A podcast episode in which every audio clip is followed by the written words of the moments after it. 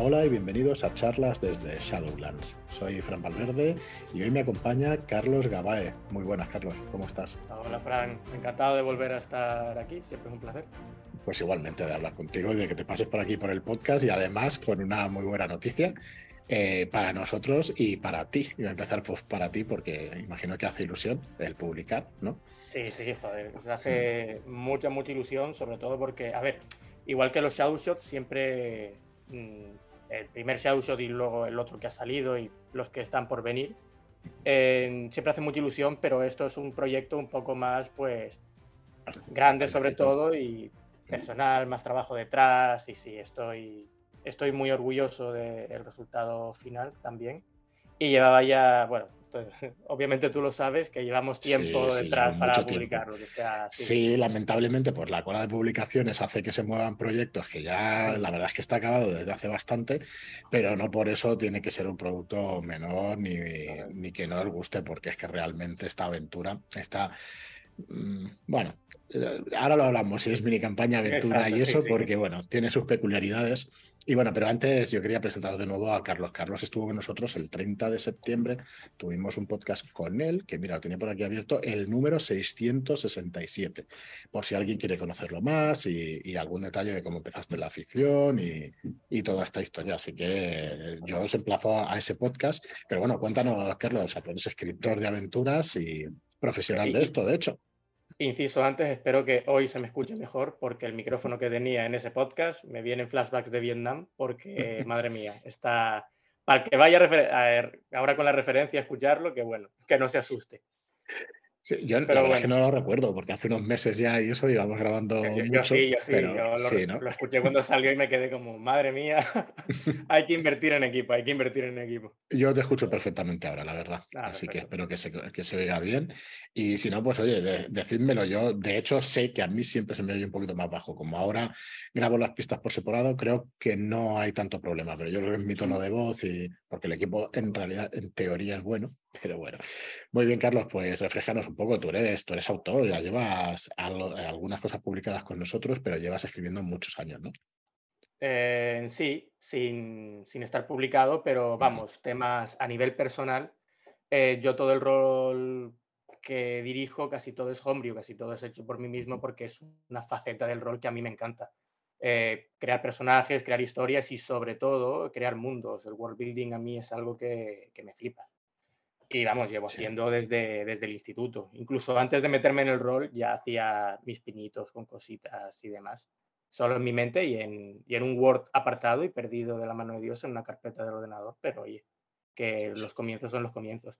Em, y sí, bueno, lo primero que yo estoy más familiarizado sobre todo con, con quinta edición, que es de lo que hablaremos hoy principalmente, pero el debut fue con, eh, con Tulu, o sea, lo primero que se ha publicado mío son, fue Tras la pista, el shadow shot del rastro de Tulu, que ahora ha salido el siguiente.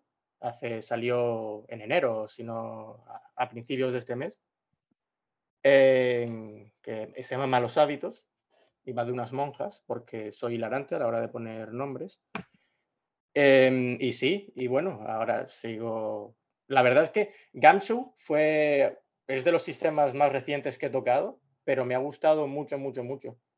Porque a nivel de investigación, de hecho, es que las filosofías del propio sistema las he exportado ya directamente. A Quinta, por ejemplo, siempre cuando he dirigido Quinta, los misterios los oriento como Ganso.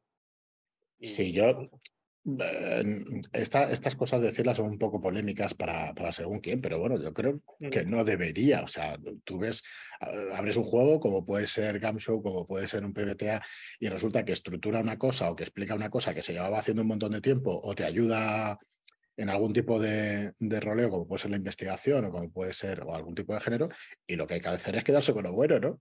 Yo claro, no, no, no. No le veo ninguna historia. Totalmente. Bueno, primero, por aclarar, cuando digo que aplico Gamsu, me refiero a la filosofía de Gamsu de que de un misterio lo interesante es resolver el misterio con las piezas, no encontrar las piezas. O sea, tú no, puedes, tú no puedes bloquear una pista clave, aquí hablando de Gamsu, pero en quinta edición no puedes bloquear, o en cualquier otro sistema, detrás de una tirada que puede no salir. O sea, no puedes bloquear la trama de esa forma. Entonces, ese tipo de principios sí que lo aplico.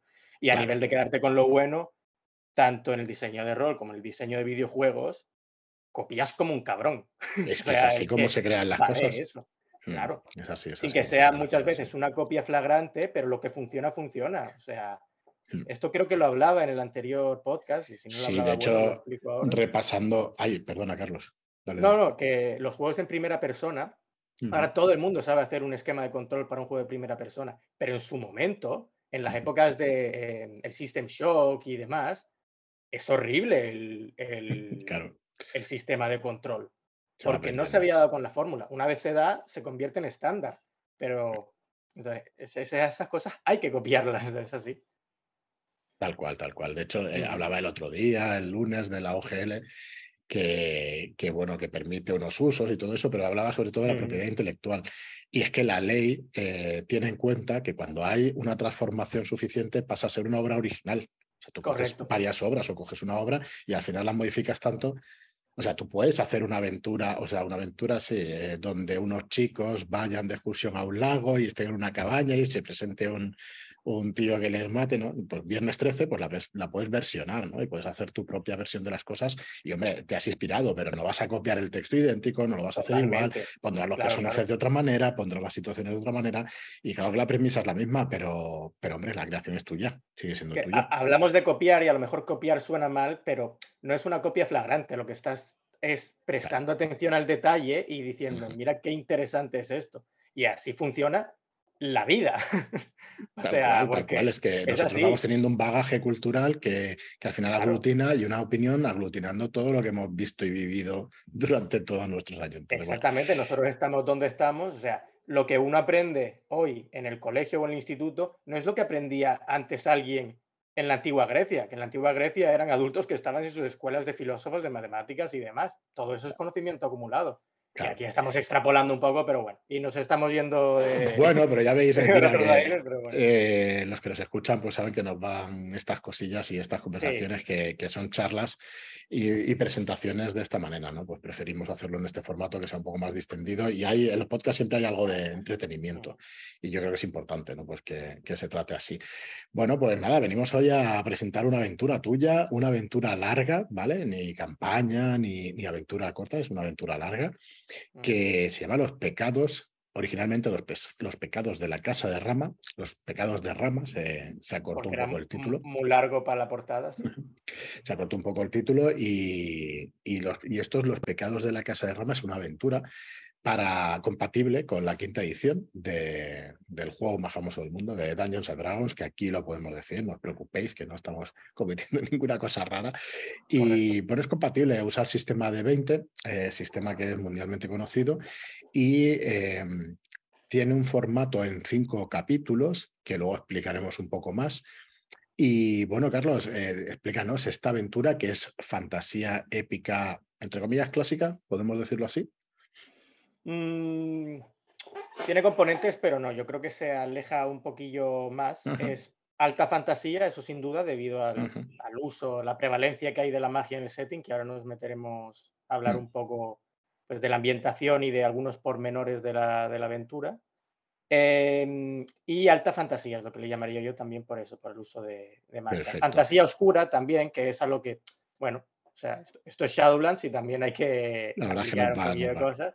No, pero siempre mola que sea a veces un poco grit y, demás. Entonces, sí. Vale, entonces, bueno, Para, para, ir de lo general a lo particular, ¿para cuántos jugadores esta aventura? ¿Para cuánto está diseñada? Para...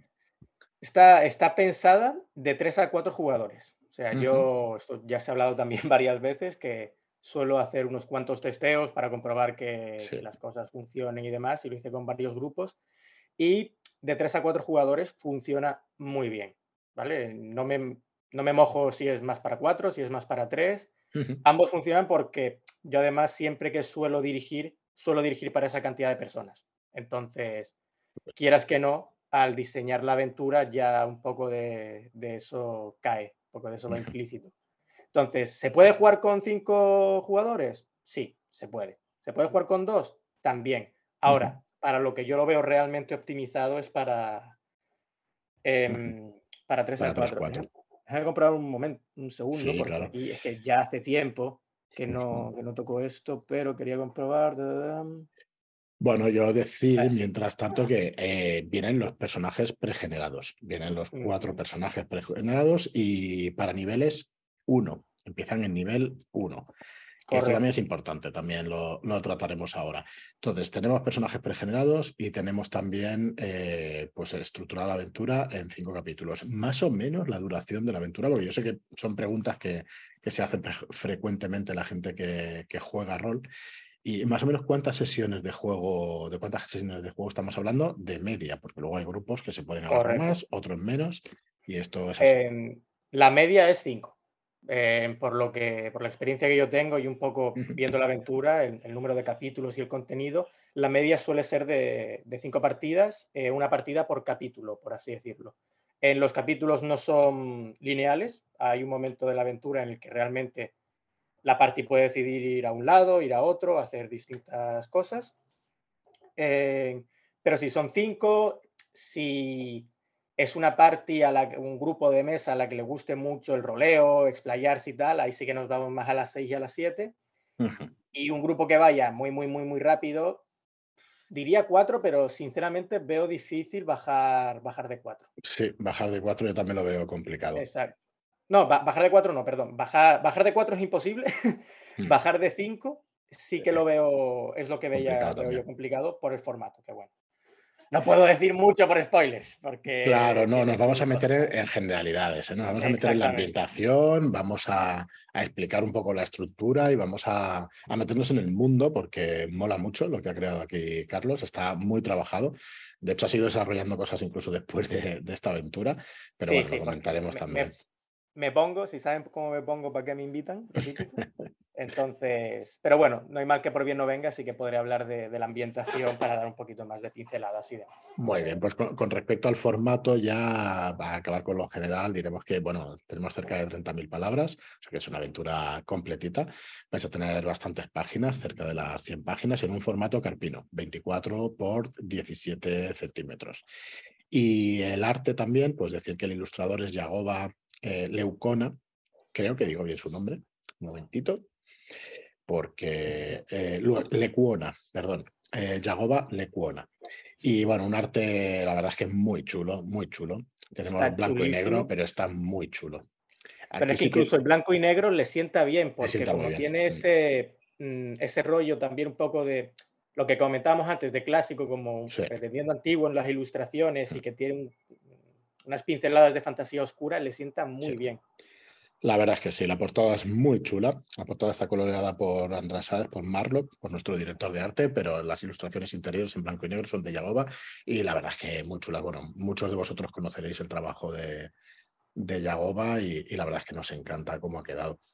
Eh, bueno, eh, lo veremos muy prontito maquetado, porque está prácticamente acabado. Y bueno, decir que Carlos tiene una estructura muy, bueno, una manera de hacer las cosas eh, pues muy estructurada, ¿no? Entonces, eh, vamos a tener esos cinco capítulos, vamos a tener una introducción antes de esos cinco capítulos y vamos a tener unos, unos epílogos y unos personajes, o sea, apéndices con los personajes pregenerados, con los personajes no jugadores, no jugables, con los objetos mágicos y con los enemigos. O sea, vamos a tener ahí mucho material también extra. Eh, bueno, vamos de una cosa a otra, ¿vale? Pero yo te quería preguntar, los objetos mágicos, ¿por qué? ¿Te gustan los objetos mágicos? ¿Es una parte importante de tu diseño?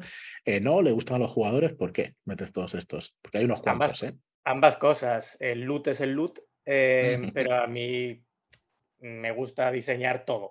o sea, estábamos hablando antes de world building, pero también porque la aventura realmente tiene el tamaño que tiene. Si por mí fuera, hubiera empezado aquí a meter clases, trasfondos y cosas, ¿no? Pero uno tiene también que saber eh, contenerse. En el tema de los objetos mágicos, a mí me gustan mucho los objetos porque también me gusta, para mí son un elemento narrativo más. O sea, un objeto puede contar una historia perfectamente. Y el cómo viste un personaje, el tipo de cosas que lleva, la, la, espada esta que lleva, que encontró en tal parte y tuvo que hacer no sé qué cosa, todo eso potencian la narrativa mm, de un personaje y muchas veces también de la historia. Incluso alguien que no, que no es muy dado a desarrollar mucho su personaje, esos elementos que a veces se dan naturalmente durante el propio transcurso de la aventura, le dan personalidad, le dan un trasfondo, le hacen que el personaje no sea plano. Entonces, y que me gusta poner loot custom yo mío.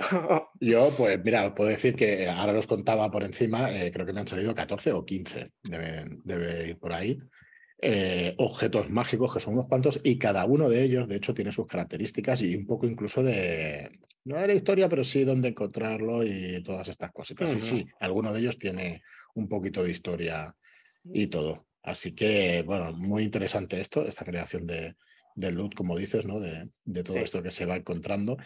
Y aparte de eso, en los personajes pregenerados, que se me olvidaba antes, sí que te viene un trasfondo más que interesante de los personajes. Sí, los personajes eh, realmente en cuanto a, clase y demás son un poquito planos en el sentido de que, bueno, usan cositas básicas del SRD, porque yo tampoco eh, no voy a meter algo que no voy a meter una clase que no está explicada en la aventura, ni ese tipo de cosas, ni tampoco podemos usar ciertas cosas. pero para darle un poquito más de pues, personalidad y pinceladas, tienen un trasfondo cada personaje. Tienen un nombre, una serie de cosas, que luego esto es lo de siempre. Si tú quieres coger el personaje pregenerado como base y luego cambiarlo, cambiar el trasfondo, cambiarle algún aspecto, cambiarle la clase, Em, el sexo, cualquier cosa, eso por supuesto. Vamos, es que yo esto lo doy, no está puesto en la aventura porque yo lo doy por sobreentendido. Que tanto eh, eh, la directora de juego como los jugadores pueden tener total libertad con eso, por descontado.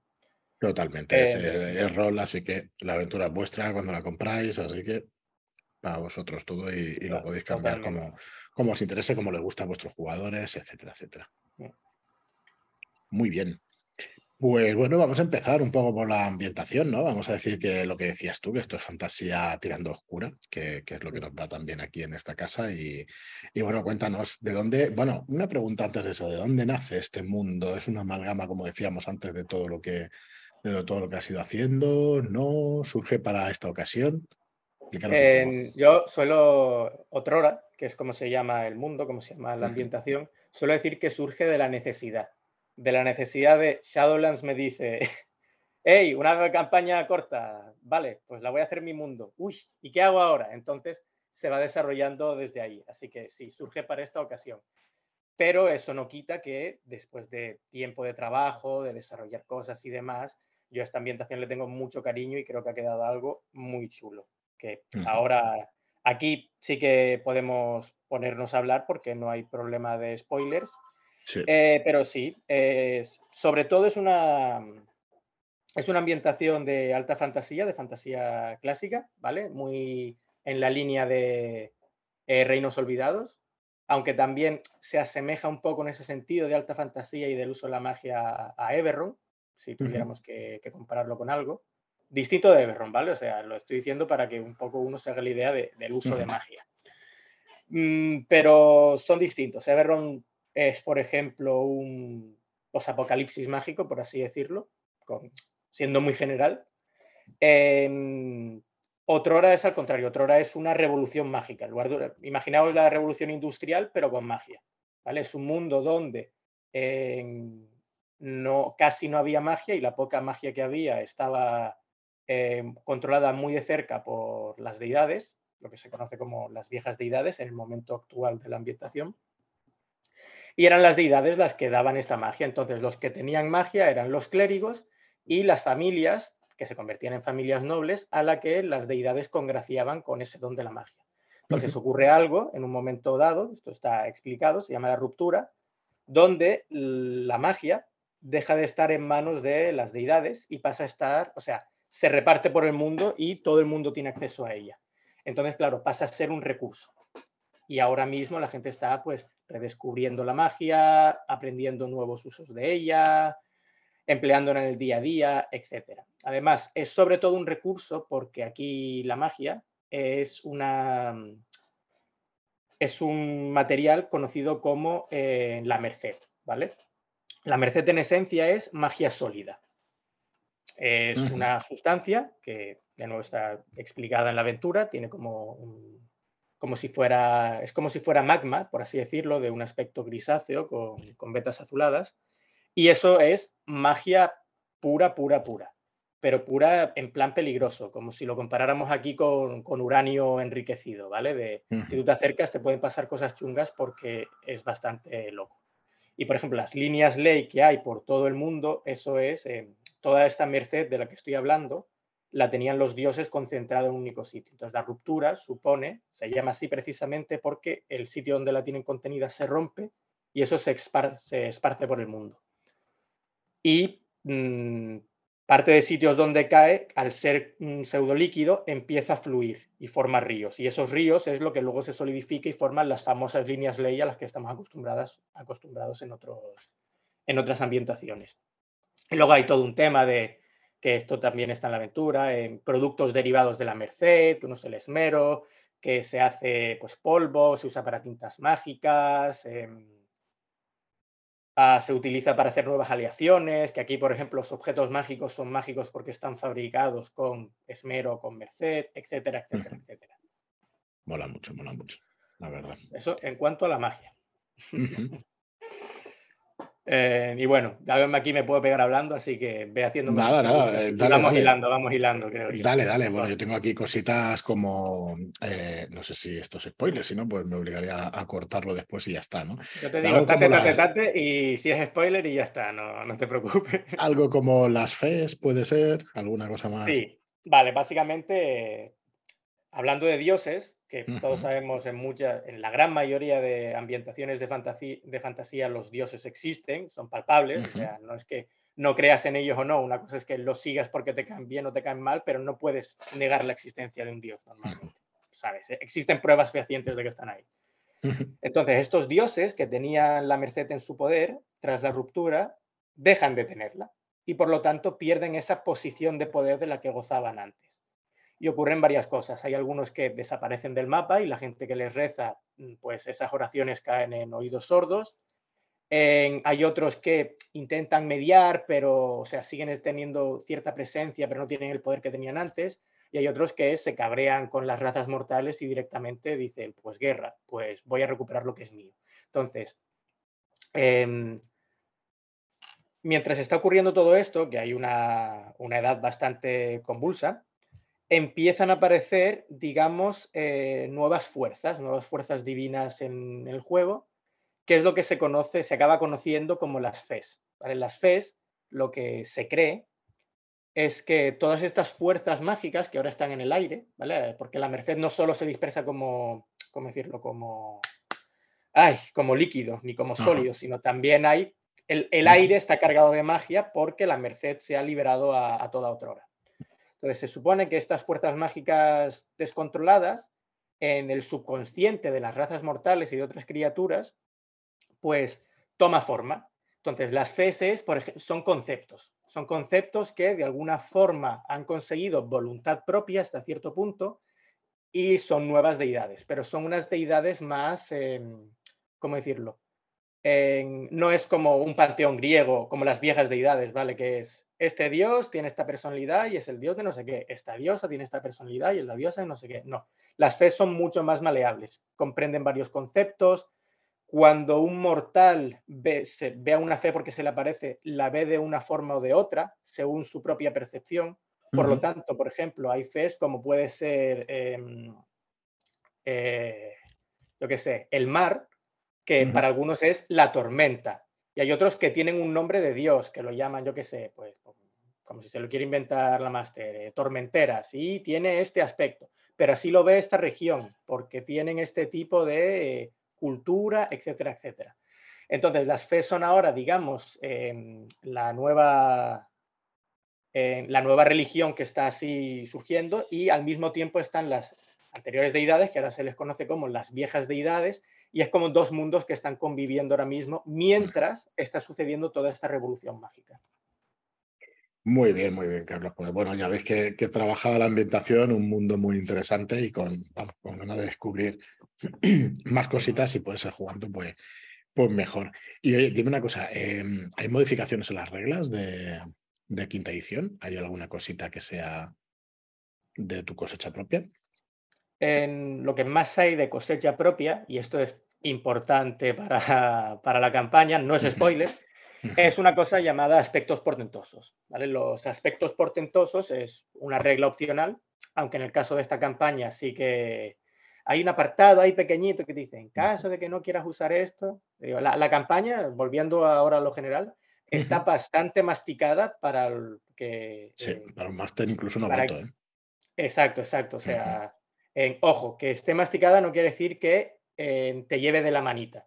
Dentro de la campaña hay bastante libertad a la hora de hacer ciertas cosas, de qué forma y cómo se... Bueno, perdona, sin hacer spoiler también, yo diría que mm, tiene trozos o capítulos bastante sandbox. Sí, sí, exacto. O sea, en sandbox en el sentido estricto de la palabra, porque toda la campaña ocurre en una, en una localización, ¿vale? Eh, y bueno, ocurren cosas que aquí sí que no podemos hablar por el tema de spoilers. El que se la aventura entenderá por qué no podemos hablar del tema, porque es, muy claro. Em, a quien la vaya a dirigir, ¿vale? Que lo lea, no le diga, que no le diga nada a los jugadores ni a las jugadoras, porque lo guapo es entrar sin saber nada. Lo que estamos diciendo aquí es lo que se puede decir un poco, ¿no? Eh, pues volviendo ahora al tema de los aspectos portentosos, los aspectos portentosos son una cosa que en cierta forma ya existe en lo que viene a ser eh, Quinta Edición e incluso algunas otras aventuras que han o ambientaciones que han sacado, como puede ser Ceros, ¿vale? Que es para hacer a los personajes más, más fuertes, más épicos, por así decirlo. Entonces, basándonos un poco en eso, sin ser eso, en es una opción extra que tú tienes para tu personaje. En este caso, solo hay un aspecto portentoso que es el de imbuido. Y los imbuidos, dicho mal y pronto, son, son X-Men de Merced. ¿Vale? O sea, son, es una mutación que tú tienes por haber estado expuesto a la Merced y es una mutación, en este caso, benigna. Que lo que te, que lo que te da es una cierta resistencia a la magia y la capacidad de absorber Merced. Que absorber Merced es sinónimo de poder absorber magia. Entonces, bueno, hay unas reglas ahí un poquito explicadas. déjeme, voy a abrir el aspecto portentoso. Tiene lo que te da, en este caso, tú te lo pillas y a ciertos niveles, a medida que hay una progresión de personaje, el propio... Imaginaos que es una, una subclase que tienes aparte de tu clase. Tú puedes ser un guerrero y además ser, pues en este caso, imbuido. Entonces, a medida que subes de nivel, el guerrero te da ciertas cosas, pero el imbuido también te las va a dar. Entonces, tienes más, cosas. Em, en, este caso, te da, ya hemos dicho que la aventura es de nivel 1 a 5. ¿Habíamos dicho que era de nivel 1 a 5? No, no... habíamos dicho que empezaba por nivel 1, pero no hasta qué nivel llegaba. de niveles 1 a 5, eso también es importante. Eh, creo, es que no sé si lo hemos dicho antes de grabar o después, que los niveles o la experiencia se va a dar según hitos, no se van a dar por combate ni nada, por, nada de esto. Hay, un apartado donde te dice claramente de eh, cuando lleguen a este punto, ya se, presupone que avanzan al siguiente, al siguiente nivel. de hecho, hay, ciertas zonas que hay una zona que puedes hacer a nivel, si no me equivoco, 2, 3 o 4. O sea, y está un poco también orientada para estar ya pensado que pueda pasar eso. Eh, y bueno, los aspectos por detrás, en este caso solo hay uno, el de imbuido, lo que hablaba, de mutante mágico, y bueno, está bien, está ahí explicado, te da una cosita a nivel 1, te da otra cosita a nivel 5, y luego tienes las típicas tablitas de origen y característica, que como siempre, si un jugador que dice, no, yo quiero tener este origen, puede ser, lo discute con el máster y para adelante, pero para el que no quiera complicarse o quiera tener algo de lo que basarse, están aquí también las tablitas, que es una tablita de origen de por qué eres imbuido, cómo llegaste a serlo, y una tablita de característica, que es... ¿Qué te denota como imbuido. O sea, tus ojos se han vuelto azules, tienes como un tatuaje que te ha surgido de forma natural, etcétera, etcétera. Entonces, sí, de cosecha propia y eso, y en, este caso se presume que toda la party son imbuidos. Muy guay, muy guay. Es una cosa, pues aparte de, bueno, es una cosa original que siempre, que siempre gusta. Em, Ah, como, como meterse ya en, más cositas sin hacer demasiado spoiler. Bueno, hemos dicho que tenemos también los PNJs y los monstruos. ¿Vamos a encontrar los típicos monstruos de Dungeons? ¿No? no. son parecidos? Bueno, a ver, está el típico guardia, porque siempre pueblos, hay ciudades, así que tienes que poner un bloque de stats de guardia. Y hay algunas cosas que son más típicas, pero dentro de lo que cabe, yo creo que hay un par de criaturas, ¿vale? Tampoco son muchos. Recordemos que sigue siendo una campaña de una aventura larga de, cinco sesiones, pero hay unas cuantas cosas. Hay. Em, va a dar para encuentros originales. De hecho, algo que tiene la aventura, que esto yo también es como suelo dirigir y al final es como uno escribe. Em, a mí no me gusta que los combates sean aburridos, tiene que haber un poco algo más en el combate, ya sea por mecánicas de los monstruos, mecánicas del propio combate o un objetivo más allá de hay que matarlos a todos y punto. Que no voy a mentir, alguno hay, ¿vale? De, a lo mejor surge y tal, pero en general yo creo que los combates no son, no son anecdóticos, eh, es lo importante. Sí. Sí, sí, estoy completamente de acuerdo. Y de hecho pasa exactamente lo mismo con lo que son eh, las clásicas dungeons, ¿no? De mazmorras y todo eso. Hay de ese estilo, pero no están puestas para, para que únicamente sea una sucesión de, habitaciones y todo eso. Correcto, no es el típico, hay una cueva, hay varios niveles de la cueva, vamos al pueblo, salimos de la cueva al pueblo, volvemos a la cueva, no es el dungeon crawling más, más clásico, ¿no? Más, más Pero lo hay, tenéis mapas incluso y hay, y hay pues ese, ese gusto o ese regustillo de aventuras eh, pues más clásica, porque sí que es verdad que lo hay. Pero bueno, está realmente al servicio de una trama y, bueno, y tiene su interés entrar en esas dungeons más allá de poder coger el, el loot, ¿no? Que decías, el, el, tesoro y todo eso. Exacto. Y, incluso el, de experiencia de los monstruos. Exactamente. Que, bueno, experiencia no hay porque va por, por como hemos mencionado, pero es que incluso el loot era lo que hablamos antes con los objetos. Hay un motivo de por qué están las cosas ahí. No es que abras un objeto, o sea, no es que abras un cofre y hay pues una daga más dos, con una poción, con no sé qué. Se aleja de eso, tiene un sentido. O sea, tiene sentido encontrarte lo que te encuentras donde te lo encuentras. Eso es, de hecho. E incluso dónde puedes encontrarlo también, perdona. No, no, nada, nada. eh, bueno, yo voy repasando mientras, mientras hablamos la aventura y, bueno, también tengo que decir, tampoco es un spoiler ni mucho menos, que, que incluso das eh, muchas maneras de, de, acabar la aventura, ¿no? Porque no es que las des tú, es que la aventura puede acabar de muchas maneras distintas. Y los aventureros pueden hacer una cosa, puede hacer otras y puede desencadenarse o acabar de una manera u otra. Y aquí eh, creo que son cinco, cinco o seis maneras distintas de, de que acabe la aventura de la resolución, digamos cinco desenlaces posibles, de nuevo, haciendo énfasis en según cómo vaya la campaña de cada mesa, invéntate tu final, lo, que lo que sea coherente. Lo que pasa es que, ¿por qué pongo yo aquí epílogos?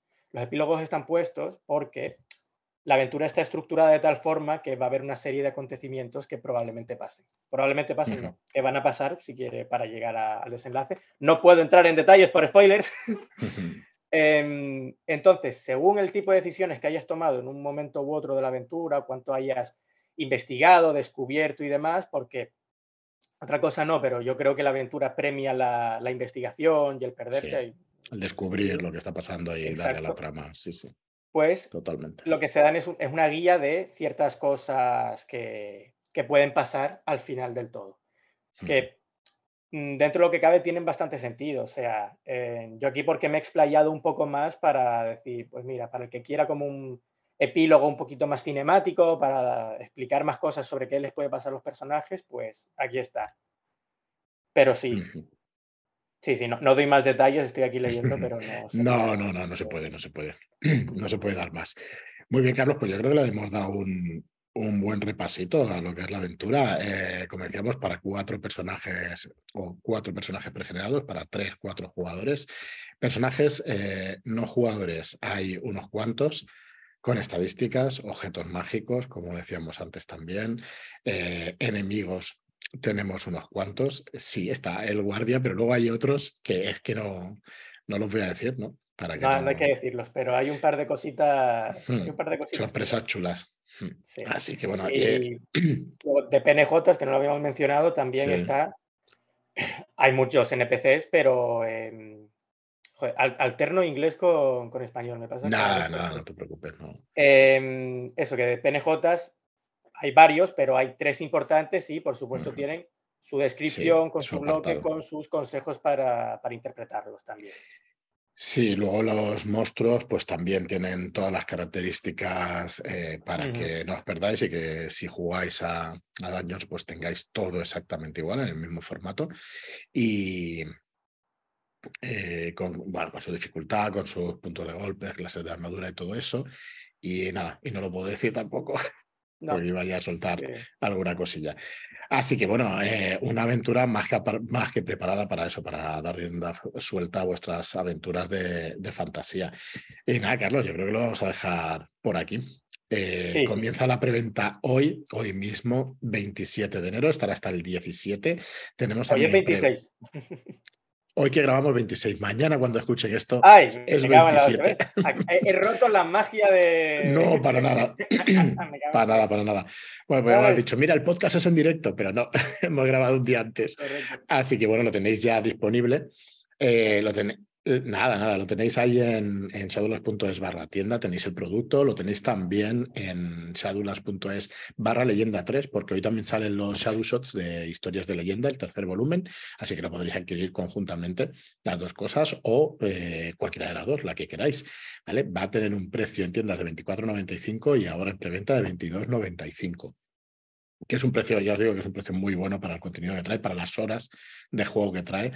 Eh, estamos en, el mismo argumento de siempre. La verdad es que es un poco tonto redundar en lo mismo, pero bueno, eh, el hobby del rol, a no ser que seas eh, como como yo, o como alguna gente que se lo compra todo o intenta comprar un montón, realmente es un hobby barato para el rendimiento que te da. Si te vas al cine, pues te va a costar bastante más caro y si vas a, eh, ha salido algo, pues por supuesto también. Entonces es una aventura más que, más que aconsejable, con cinco sesiones para cuatro jugadores y el máster, o sea que lo, vais a disfrutar muchísimo.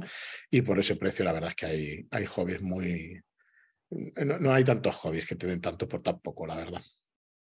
Así que nada, ahí lo tenéis en shadunos.es barra leyenda 3 o shadunos.es barra tienda, tenéis los pecados de rama y nada, estamos encantados además de recibir vuestras preguntas. Carlos está también dirigiendo muchas partidas en nuestro Discord y, está bastante activo ahora ya en el online. Ahora, sinceramente, por decir la verdad, estuve activo, he tenido una racha un poquillo mala, bueno, por, motivos, y exacto, he estado bastante desaparecido tanto del chat como de... De hecho, tengo a Arturo y a, otra persona que les llevo diciendo desde hace meses, os dirijo una partida de Savage, y ahí se quedó. Eh, pero mi intención es ahora eh, volver a sí, ahora sobre todo en febrero ir a darle más caña, mm, a ver también si van saliendo más Shadow Shots y sí, estar más presente por el, por el grupo y por el Discord y para el que quiera partidas ir dirigiendo, ah, que siempre cae alguna. Sí. Sí. o sea que estad atentos porque realmente vale mucho la pena. Bueno, tus aventuras del rastro están gustando mucho, se están jugando también y, eso siempre es una. Me alegra, me alegra oírlo. Sí, la verdad es que sí y es una gozada. Muy bien, Carlos, pues oye, un placer enorme eh, poderte publicar, contar contigo como autor y, bueno, que vayas publicando muchísimo más con nosotros, con cualquier otro editorial y que trabajes. La verdad es que muy contentos con tu trabajo. Y, nos volvemos a hablar, hablamos eh, pues cualquier otro día, porque hay muchas más cosas que contar. Así pues, que poquito a pues, poquito. El placer mío por, por ser publicado, es un placer enorme trabajar con vosotros y una gozada y por supuesto por estar aquí, por, por recibirme y por dejarme también hablar del tema, que como decía antes, es emocionante el poder publicar estas cosas. Pues sí. Muy bien, pues eh, nada más. Muchísimas gracias a todas y todos por escucharnos y hasta el próximo programa. Hasta luego. Adiós.